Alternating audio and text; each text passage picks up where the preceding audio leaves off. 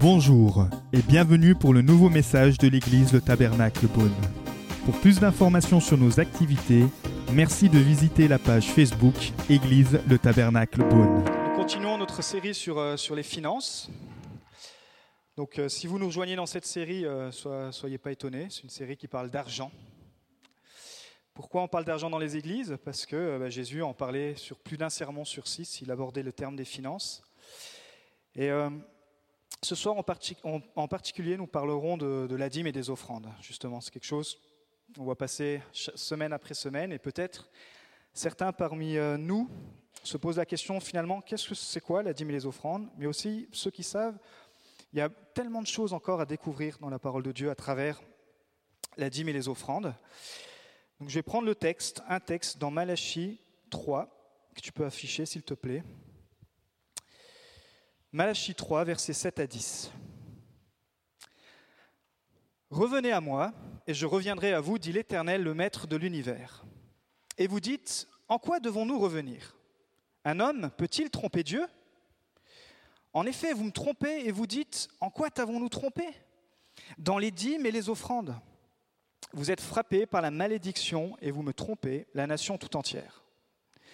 Apportez toutes les dîmes à la maison du trésor, afin qu'il y ait de la nourriture dans ma maison.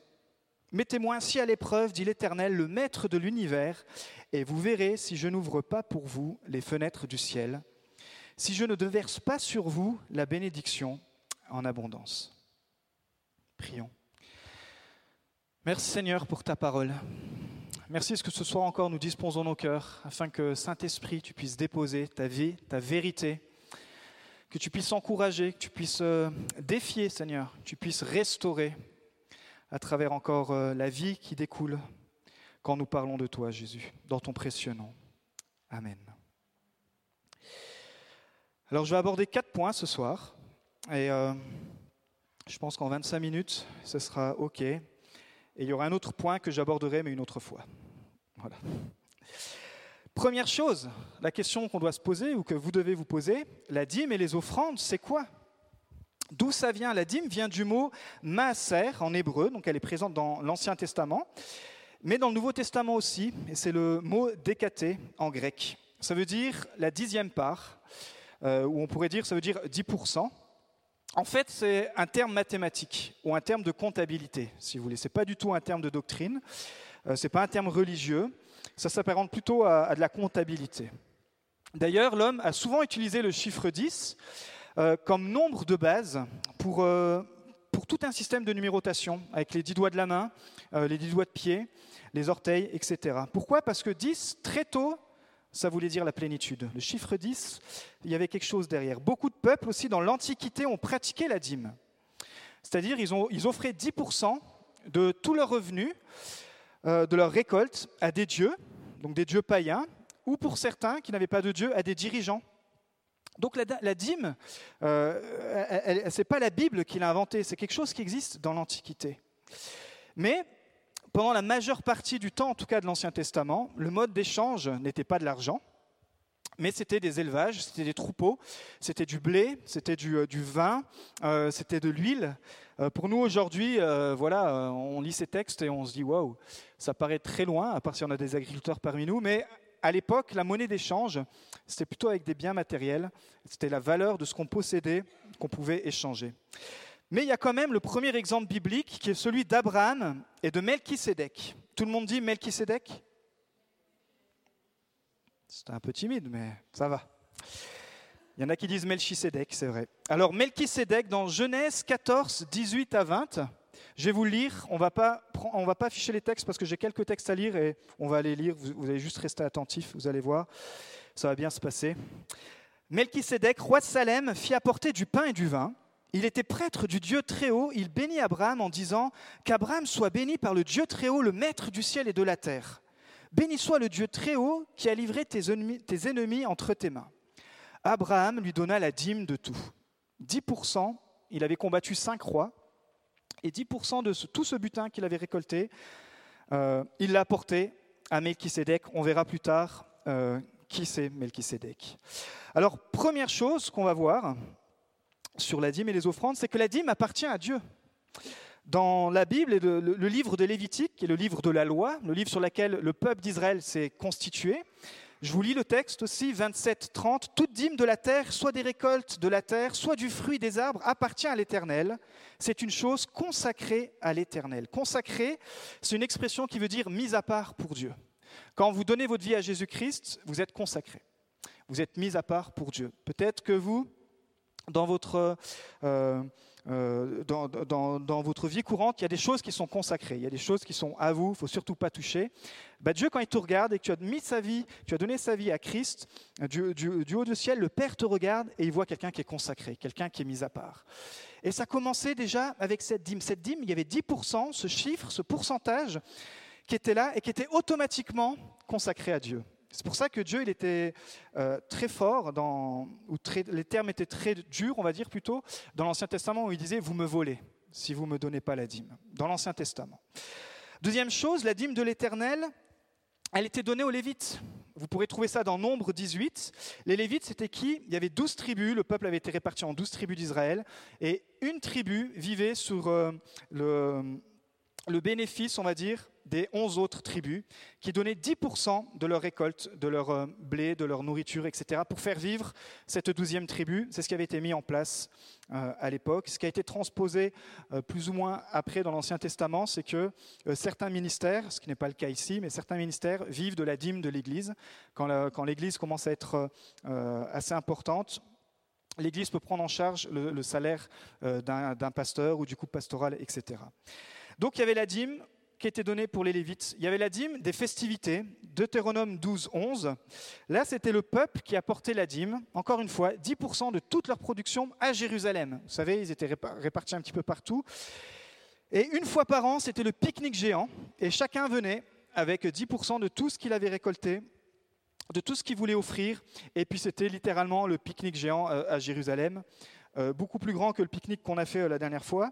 Euh, mais voilà, pour vous donner une idée, en fait, c'était pour un petit peu rassembler de temps en temps le peuple, mais il y avait aussi ce principe de dîme. Et puis, le troisième type de dîme, donc dîme des Lévites, dîme des festivités, il y avait la dîme de l'aide sociale. Oui, la Bible avait mis en place un système, d'ailleurs c'était le premier système programme d'aide sociale pour ceux qui n'avaient rien à manger. Deutéronome aussi 14, vous pourrez trouver ça. Elle était destinée, pareil, aux Lévites, mais aussi aux étrangers, aux orphelins. Et euh, le citoyen juif devait apporter aussi 10% de tous ses revenus, peu importe, pour la collecte, on va dire, pour l'aide sociale. Donc, si on arrête ici, à l'époque, le citoyen juif avait minimum 3 dîmes de 10%. Euh, c'était quand même déjà pas mal, on va dire. Puis, il y avait ce qu'on appelle les offrandes volontaires. Les offrandes, c'était quoi? C'était quelque chose qu'on apportait en plus de la dîme. Israël pratiquait cela, ce qu'on appelait les dons volontaires. Et en fait, les dons volontaires, c'est vraiment ce qui reflétait le cœur. La dîme, si vous voulez, quelque part, vous étiez obligé. Quelque part, ça faisait partie de la loi, ça faisait partie de la règle, ça faisait partie de leur, euh, de leur système. C'était quelque part comme un peu un impôt. Donc il y avait un peu trois, trois impôts de 10%. Puis après, le peuple avait on faisait appel à la générosité du peuple. En fait, c'est littéralement, ça reflétait le cœur d'adorateurs et de foi. Pourquoi? Parce que dans les offrandes, on ne s'attachait pas à la quantité du don, ou pour la dîme, c'est un chiffre, 10%, mais on s'attachait plutôt euh, à la qualité du don. On pouvait donner 10% et puis le faire vraiment par euh, de, mauvais cœur, mais alors qu'on voulait donner notre offrande vraiment comme un acte d'adoration.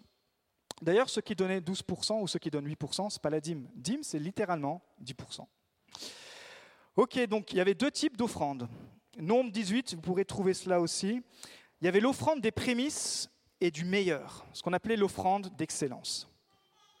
Pourquoi? Parce que le peuple offrait les premiers et les meilleurs produits de leur récolte. C'est-à-dire, si vous cultiviez euh, des oliviers, vous, vous, donniez les, les, prémices, la première récolte d'huile d'olive. Pareil pour le blé, pour le vin, etc. Pourquoi?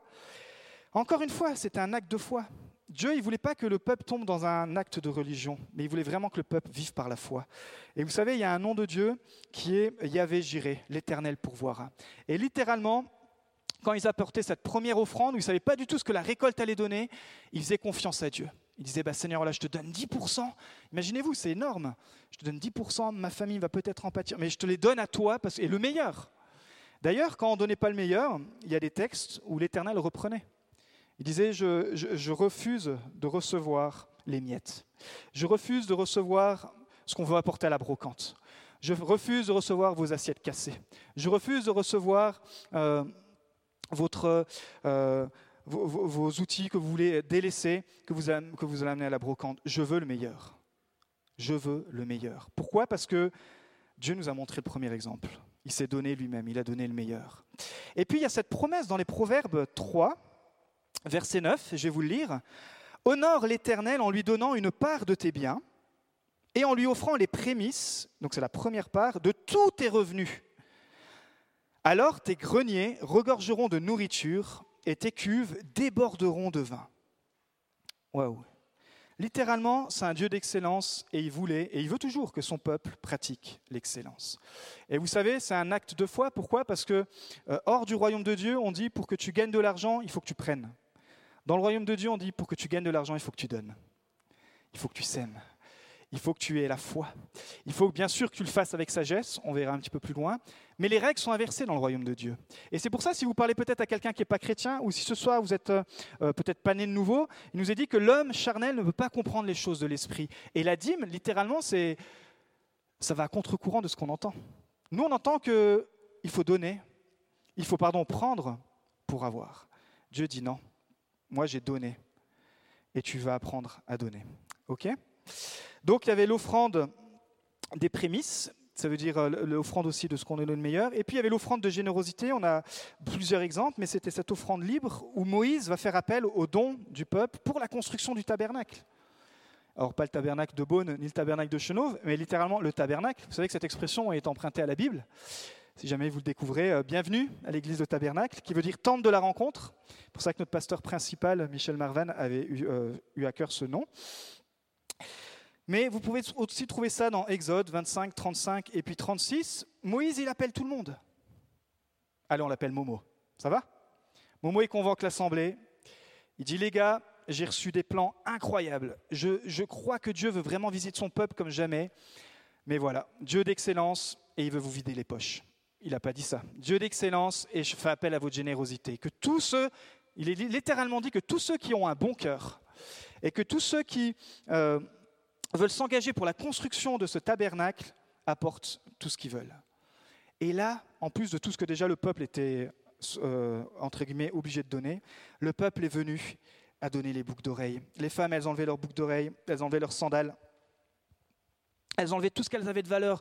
Les gars, ils apportaient toute leur récolte. Tout le monde est venu à tel point qu'il y avait tellement d'argent que Moïse a dû dire Stop Stop le peuple Vous donnez trop. Là, on va devoir obligé de faire deux tabernacles. Euh, est-ce qu'on est prêt à vivre ça? Imaginez-vous, trop d'argent pour construire notre église. Waouh Trop d'argent pour construire l'église. Il y a un proverbe qui dit, proverbe 11, Tel donne libéralement et ses richesses s'accroissent. Tel autre épargne à l'excès et se trouve dans la pauvreté. Celui qui est généreux connaîtra l'abondance. Celui qui arrose sera lui-même arrosé. Celui qui arrose sera lui-même arrosé. Littéralement, si tu abandonnes quelque chose pour le projet de Dieu que Dieu te met à cœur, à un moment donné ou un autre, ta générosité, Dieu va la récompenser. L'an dernier, on a vu, euh, pour ceux peut-être qui nous rejoignent ou pour ceux qui nous rejoignent aussi en cours, cette communauté, elle, elle grandit. Donc si vous êtes nouveau, euh, il y a quelqu'un qui était nouveau avant vous, peut-être juste un mois avant vous, donc tout le monde est presque nouveau, on peut dire. Mais euh, on avait fait appel à don pour compléter la sono, on avait une partie de la sono, et il y a des gens qui ont été touchés. On a eu des dons euh, qui nous ont permis de pouvoir euh, avoir du matériel de meilleure qualité.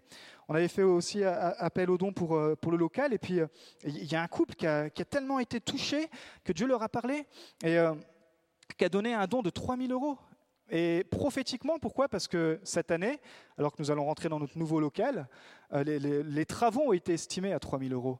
Donc c'est pour vous dire que, et, je crois que ces gens qui s'aiment dans, je veux dire, par la foi, vous allez être bénis. Personne ne sait que c'est vous, mais le Seigneur le sait. Et vous savez, parfois, on, met l'œil sur certains chrétiens, on dit Ah, mais je comprends pas, ils ont la même paye que nous, ils ne payent pas de mine. Et puis, oh, regarde comme ils vivent bien et tout. Mais vous savez, le secret, c'est quoi? Le secret, c'est les finances. Le secret, c'est les finances. Alors, deuxième point. Où et quand apporter la dîme et les offrandes? Parce que là, je sens que tout le monde a envie de donner sa dîme. Donc, euh, je vais vous dire où quand même, hein, selon la Bible. Donc, dans Malachie, encore ce texte, il dit apporter toutes les dîmes à la maison du trésor. La maison du trésor, pour l'époque, c'était le temple. Le temple, et aujourd'hui, c'est ton église locale. Tes 10%, celui qui veut pratiquer ça, ce n'est pas une obligation hein, dans le Nouveau Testament, bien sûr, je vais le rappeler. On n'est plus sous, euh, je veux dire, sous la réglementation de l'Ancien Testament. Mais celui qui veut apporter ses 10%, pas 5%, pas 12, pas 25, pas 8, celui qui veut apporter sa dîme, il l'apporte à son église locale. Euh, vous pouvez financer des, associations, vous pouvez faire tout ce que vous voulez, mais la dîme, littéralement, ça va pour faire vivre l'église locale. Elle doit aller dans la maison du trésor. C'est pour ça que Jésus dira aussi, là où est ton trésor, là sera ton cœur. Quelque part, quand tu pratiques des finances dans le royaume de Dieu et que tu le pratiques pour ton église locale, mathématiquement, ton cœur va s'attacher à cette église. Mathématiquement, ton, ton, ton champ, on va dire, spirituel va aussi se développer dans l'église. Mathématiquement, tu, tu vas devenir quelque part pas plus investi, je ne sais pas comment dire, mais ton cœur va s'attacher. Vous voyez, là où est ton trésor, là sera ton cœur. J'avais pris l'exemple la semaine dernière que si je mettais mon trésor sur une équipe, euh, mes finances sur une équipe pendant la Coupe du Monde, et on m'avait conseillé de mettre sur l'Argentine, alors j'avais mis tout ce que je pouvais sur l'Argentine, et moi qui n'aime pas le foot, bah, tout à coup j'ai commencé à me passionner, je me suis dit, bah, attends, mon argent, je vais voir s'il va fructifier, etc. Et euh, pourquoi? Parce que là où tu mets ton trésor, tu vas voir ton cœur et, tout à coup tu te rends compte que tu n'aimais pas le foot, mais comme tu as voulu soutenir une équipe avec tes finances, ton cœur s'est attaché au foot. C'est une blague, hein, j'ai financé aucune, équipe. Mais pour, vous donner un exemple, vraiment, là où est ton trésor, réfléchis vraiment à ce verset, là où est ton trésor, là aussi sera ton cœur. Ok? Alors, où dans la maison du trésor? Quand? On reprend ce que le proverbe dit, honore l'Éternel en lui donnant une part de tes biens et en lui offrant les prémices de tous tes revenus, c'est-à-dire des réceptions. Dès que ça rentre, je claque. Seigneur, je te rends. Seigneur, je ne sais pas comment je vais finir le mois. Attends, je ne vous invite pas à, vivre dans, le, dans les dettes, etc. Mais voilà comment ça marche dans notre couple.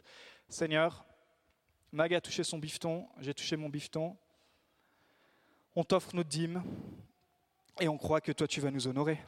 Si vos pasteurs ne le font pas, on n'aurait pas la liberté peut-être d'en parler avec autant de, liberté justement. Mais notre première chose et la première chose à faire, vous savez quoi C'est vraiment de consacrer toute chose à Dieu. C'est le matin quand tu te lèves, tu consacres ton temps à Dieu. C'est euh, quand tu fais ton premier repas, tu pries et tu le consacres à Dieu, etc. C'est littéralement euh, dans 1 Corinthiens 16, 2, Paul il disait que tous les dimanches, chacun de vous mette de côté chez lui une somme d'argent selon ce qu'il aura lui-même gagné. Donc le troisième point qu'on va voir ce soir, c'est pourquoi pratiquer la dîme et les offrandes aujourd'hui? Parce que j'ai entendu toutes sortes d'excuses, mais des bonnes hein, des fois. La meilleure, pour ceux qui sont chrétiens peut-être de longue date et qui ont, euh, une passion pour ce sujet, l'apologétique de la dîme et des offrandes. La première raison qu'on peut entendre, c'est on n'est plus sous la loi, pasteur. Franchement, est-ce que tu lis ta Bible, pasteur? Je fais effectivement, nous ne sommes plus sous la loi. Et heureusement. Heureusement hein, qu'on n'est plus sous la loi. Parce que dès qu'on essaie de se remettre sous la loi, c'est-à-dire de gagner la faveur de Dieu par ce qu'on fait, bah, tout à coup, on a l'esprit religieux qui vient, et puis bah, tout à coup, on, se rend compte qu'il n'y a plus de vie. Tout à coup, on commence à juger les uns les autres. Tout à coup, on commence à perdre notre vie de prière. Euh, tout à coup, on commence à se sentir aussi supérieur, mais moins humble. Donc, la, dîme, elle existait quand? Le texte que j'ai lu, Moïse, il a donné sa dîme à Melchisedec. Vous vous rappelez, on a appris ce mot ce soir. En fait, cet épisode se passe 430 ans avant la loi. 430 ans avant la loi qui a été donnée à Moïse sur le mont Sinaï. Et c'est intéressant parce que dans le Nouveau Testament, c'est exactement de lui qu'on parle. Hébreu 7, verset 1, je vais vous lire ce Melchisédek était roi de Salem et prêtre du Dieu Très-Haut. Il est allé à la rencontre d'Abraham alors que celui-ci revenait de la défaite infligée au roi. Il l'a béni et Abraham lui a donné la dîme de tout. D'après la signification de son nom, attention mystère, Melchisédek ou Melchisédek est d'abord roi de justice. Ensuite, roi de Salem, c'est-à-dire roi de paix. On ne lui connaît ni père, ni mère, ni généalogie, ni commencement de jour, ni fin de vie, mais rendu semblable au Fils de Dieu, il reste prêtre pour toujours. À qui nous fait penser ce monsieur? À Jésus. À Jésus, mes amis. Littéralement, la première dîme qu'on entend parler, 430 ans avant la loi, avant toutes les lois que j'ai énumérées tout à l'heure, c'était déjà dans le cœur du Père qu'il avait mis dans le cœur d'Abraham de donner la dîme de tout à Jésus, à Dieu. Aussi pourquoi? Parce que la dîme, c'est un principe universel. C'est-à-dire c'est comme la gravité. Vous avez déjà essayé de défier la gravité? Gravité, que vous soyez blanc, rouge, noir, grand, petit, moyen, gros, maigre, euh, en forme, pas en forme, tout le monde est quelque part. Si vous respectez la loi de la gravité, vous vivrez mieux. On est d'accord. La dîme, c'est pareil. C'est pas obligatoire dans le Nouveau Testament. C'est ça un petit peu la différence par rapport à l'Ancien Testament. Mais c'est un principe biblique. C'est-à-dire que ceux qui pratiquent ce principe-là, vous allez avoir une meilleure vie. C'est comme ça. C'est comme d'autres certains principes bibliques qu'on pratique, puis qu'on a une meilleure vie. Pensez aux dix commandements. Pour le coup, là, c'est la loi. Mais heureusement qu'on pratique les dix commandements. Ah ben moi, je suis plus sous la loi. Alors déjà, la dîme, c'est pas sous la loi, mais même à la limite, les dix commandements, heureusement qu'on les pratique. Tu ne tueras pas. Ben oui, on a remarqué que si on ne le fait pas, on a quand même une meilleure vie. Euh, tu ne voleras pas. C'est pas obligé. C'est pas obligé les enfants de ne pas voler. Mais si vous le faites, vous aurez une meilleure vie.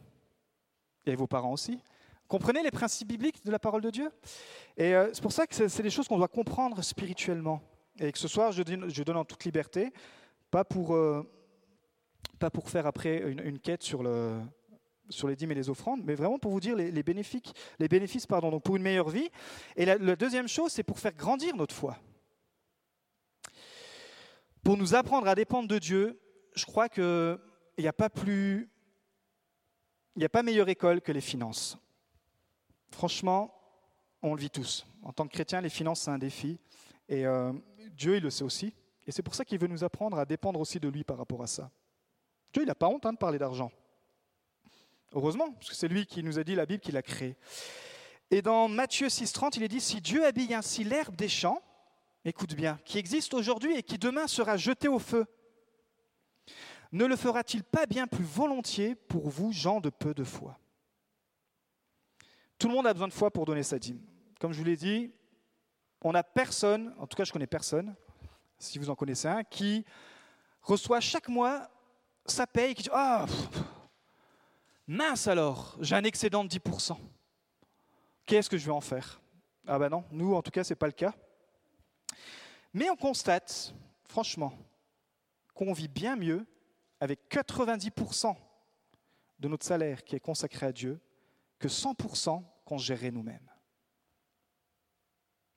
on vit bien mieux avec 90% qui sont consacrés à Dieu, parce que si vous donnez 10% à Dieu, ben vous vivez avec 90, c'est logique.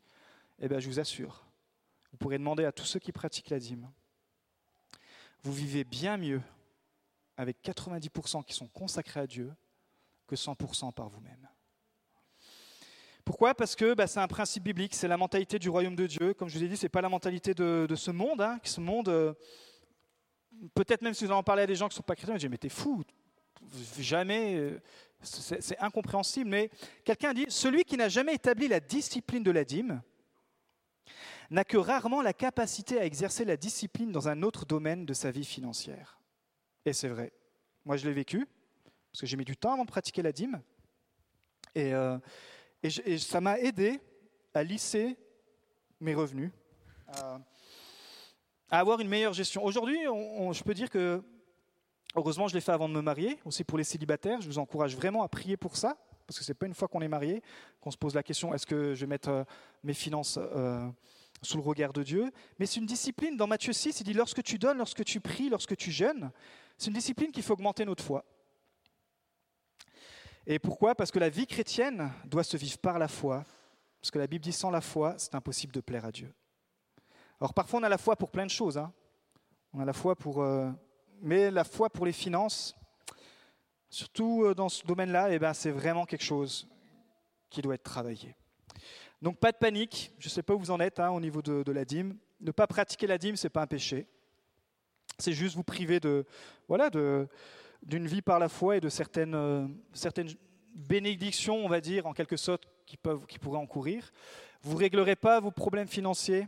En, Ce n'est pas du chantage, Seigneur, je te donne 10% et puis tu vas régler mes problèmes financiers. Non, c'est une sagesse aussi, on verra ça aussi plus tard.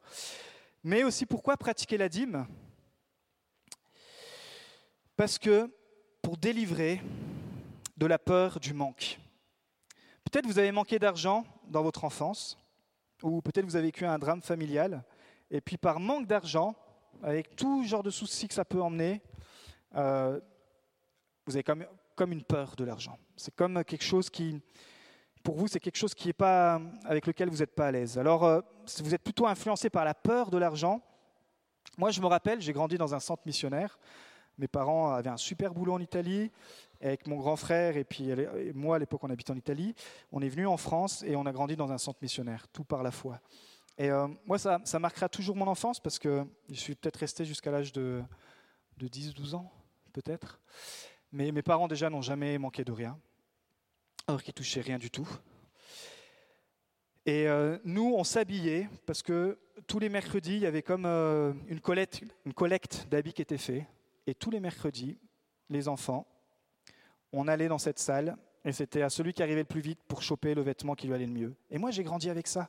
Mais j'ai grandi un petit peu avec le, moment où je me suis dit, waouh, quand je vais gagner, quand je vais gagner ma première paye, j'aurais plus jamais envie de revivre ça. Parce que quelque part, il y avait comme la, peur d'un manque. C'était bizarre de ne pas pouvoir choisir ses habits. C'était bizarre d'aller à l'école et puis d'être. Euh, bon, on n'était pas dépareillés quand même, hein, on n'était pas des clowns, mais c'était bizarre. Voilà, en tant qu'enfant, hein, mais on n'a jamais manqué de rien. Maintenant, voilà, on est quatre enfants, les quatre sont engagés, sur quatre, il y en a trois qui sont pasteurs. Je veux dire, euh, l'Éternel a largement remboursé, je veux dire, mes parents.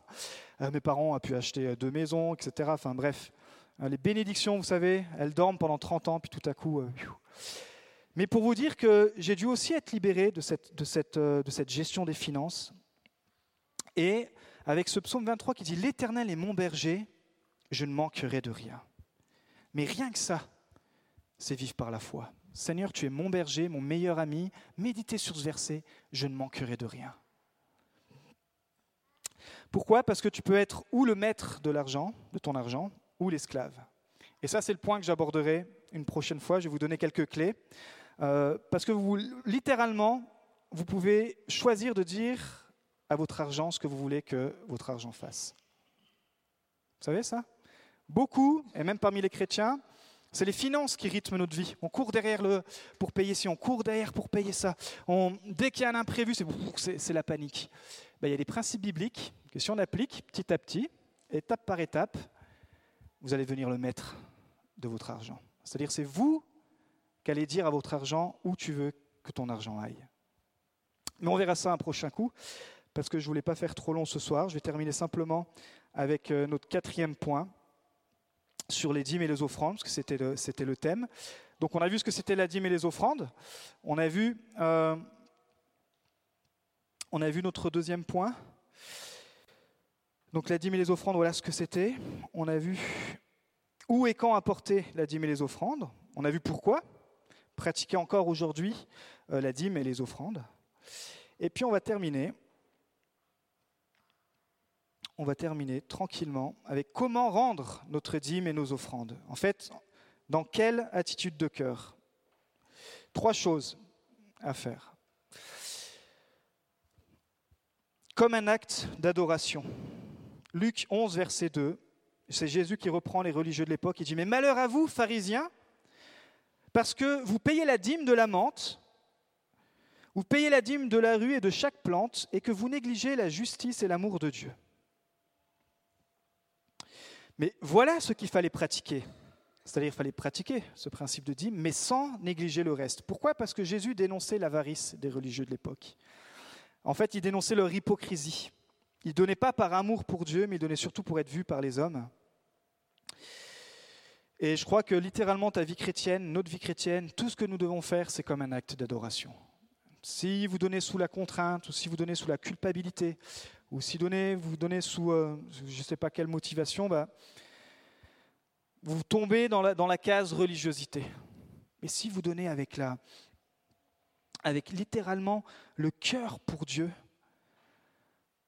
ça va complètement changer votre façon de, voir aussi ce sujet. Colossiens 3,17 Et quoi que vous fassiez en parole ou en acte, faites tout au nom du Seigneur Jésus en exprimant par lui votre reconnaissance à Dieu. Donc, comme un acte d'adoration, avec joie, Paul il dit dans 2 Corinthiens 9 Sachez-le, celui qui sème peu moissonnera peu, et celui qui sème abondamment moissonnera abondamment. Que chacun donne comme il l'a décidé dans son cœur, sans regret ni contrainte, car Dieu aime celui qui donne avec joie. Vous savez, c'est comme quand vous devez offrir un cadeau, et on vous a tellement cassé les pieds pour offrir ce cadeau que finalement, quand vous l'offrez, dites tiens, prends-le ton cadeau, comme ça j'en entendrai plus parler. Non, Dieu, Dieu est-ce qu'il a besoin de notre argent? Dieu, il n'a pas besoin de notre argent, mais Dieu, il a besoin de notre cœur. Et il sait très bien que c'est très lié, puisque comme je vous l'ai dit avec l'introduction de la semaine dernière, tout tourne autour de l'argent, et que notre cœur a besoin de devenir, j'ai envie de dire, euh, de prendre le dessus sur ce domaine. Donc, on doit donner comme un acte d'adoration avec joie, puis pour terminer, avec foi. Dans le premier texte que nous avons pris, Dieu dit, Mettez-moi ainsi à l'épreuve, dit l'Éternel, le Maître de l'univers, et vous verrez si je n'ouvre pas pour vous les fenêtres du ciel, si je ne déverse pas sur vous la bénédiction en abondance. Waouh! C'est rare les textes où Dieu dit Mets-moi à l'épreuve. C'est rare. On ne met pas à l'épreuve Dieu.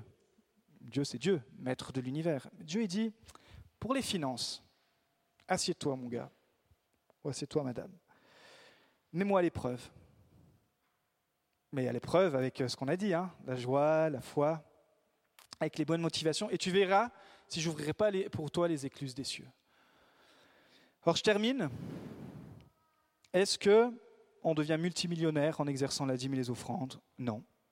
Est-ce que on euh, n'a plus de soucis d'argent? Est-ce que non Mais on applique des principes bibliques qui nous permettent d'améliorer notre vie, qui nous permettent de dépendre de plus en plus de Dieu et qui nous permettent quelque part de consacrer nos finances à Dieu pour que ce soit lui qui en devienne le maître et que lui nous donne la possibilité à nous de ne plus être esclaves de l'argent, mais d'être le maître. Levons-nous, nous allons terminer par la prière.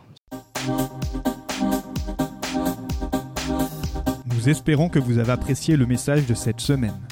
Pour plus d'informations sur notre Église, merci de visiter la page Facebook Église le Tabernacle Beaune.